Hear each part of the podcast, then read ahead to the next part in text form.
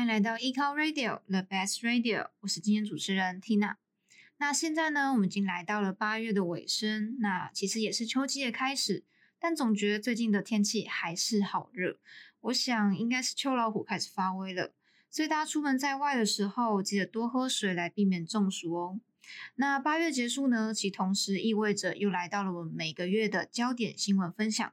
八月的时候，其实 AWS 在各个领域的服务呢，都有推出一些些许的更新。我们以核心服务来看，像是 CloudWatch，它支援了可以跨账号的警告功能，让使用者呢可以了解多个账号内资源的状态，来借此去创立一个警告机制。那还有像是 RDS 的 Proxy，现在呢它可以建置在共享的 VPC 网络环境。让共享 VPC 里的资源呢，可以跟同一个 RDS Proxy 来建立连线。那另外呢，EC2 的 Auto Scaling 现在可以透过触发 Lambda Function 来完全的自己定义关闭机器的逻辑，而不是单单透过 CloudWatch 的 Metric 来作为你的 Termination Policy。那除了核心服务以外，开发者爱用的 Cloudna IDE 工具也有推出额外的三项功能来与 CloudWatch。S 三还有 EC Two 做了更多整合，让整体的操作更加流畅。最后，Redshift 也正式推出跨账号共享资料的功能，让有需要分享你在 Redshift 资料给别人的这些使用者呢，不需要额外创立共享专用的 Data Warehouse 就可以共享资料了。那如果大家想要更加深入了解我们新闻内容的话，也可以到我们 eCulture 的官方网站。我们每周呢都有发布新闻快讯的部落格文章，里面都有更详细的描述，并且呢，我们有附注资料来源，让大家可以快速浏览已经整理过后的新闻重点哦。好，那这边呢，我们就额外再另外挑一个比较特别的服务来跟大家分享。那我们要分享的是 AWS 在上周所推出的 MemoryDB for Redis。这是一个支援 Redis 软体，并且使用 in-memory 储存空间以及 key and value 方式来记录资料的资料库服务哦。大家记得，这是一个 database 的 solution 哦。不同于 AWS 的另一项服务，叫做 Amazon Elastic Cache for Redis。这个服务呢，它是在做 database c a t c h 机制的一项服务，跟这一次的新服务是完全不相同的。好，那在我们深入介绍这个新服务之前呢，先给大家一些前情提要，来帮助第一次听到这些名词的听众有一个比较好的了解。好，那现在呢，其实许多企业都会要求他们自家的服务啊，当然要能够更快、尽可能的满足使用者的需求，这样会比较好。借此呢，可以抢占先机，或者是优化它整体的使用者体验。那这个时候，应用程式它整体的回复速度就会变得非常的重要。而应用程式背后的资料库以及它的快取设计机制呢，也就变成一个重大的议题。那当业者开始考虑到说要为他的 database 去设立一个快取机制的时候，Redis 就是许多开发者爱用的选项之一。Redis 是一个开源软体，并且它支援了多种的资料型别，使用机体为它的储存空间，所以它读写速度非常的快。另外，它也支援了水平扩展以及多重语言的 API，让熟悉不同程式语言的使用者都可以使用 Redis 来作为你 Catch 的机制。好，那现在呢，我们就稍微来复习一下 Catch 的机制。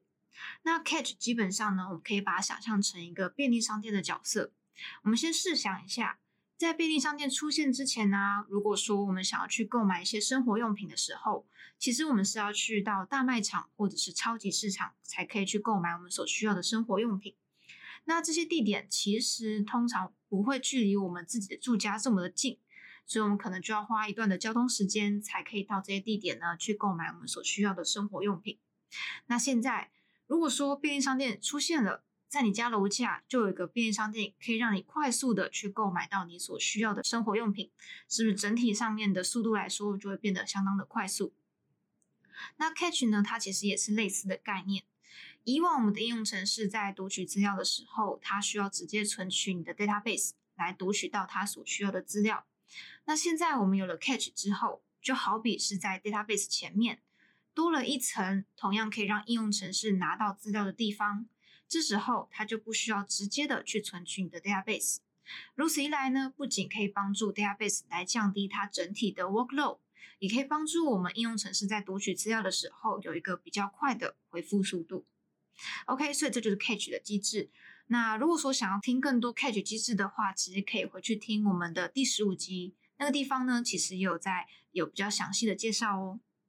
好，那以往当我们今天为 Database 去设定一个 Catch 机制的时候，虽然它的确可以帮助我们加速整体的读取速度，但是它随之所带来的是更多管理的程序。因为开发者他不仅需要维护原本的资料库，还需要管理他 Catch Server 的一个状态，或者是想说我要怎么样设计我 Catch Server 暂存资料的逻辑等等，需要耗费相当的时间以及人力来做维护以及设计的部分。那现在呢，AWS 推出一个新的 MemoryDB，就可以让 Redis 的爱好者不需要管理两者，而是将 Database 以及 Catch Server 合而为一的那种感觉，大幅降低了整体管理的程序。同时呢，我们仍然享有 Redis 读写速度低至毫秒的一个性能哦。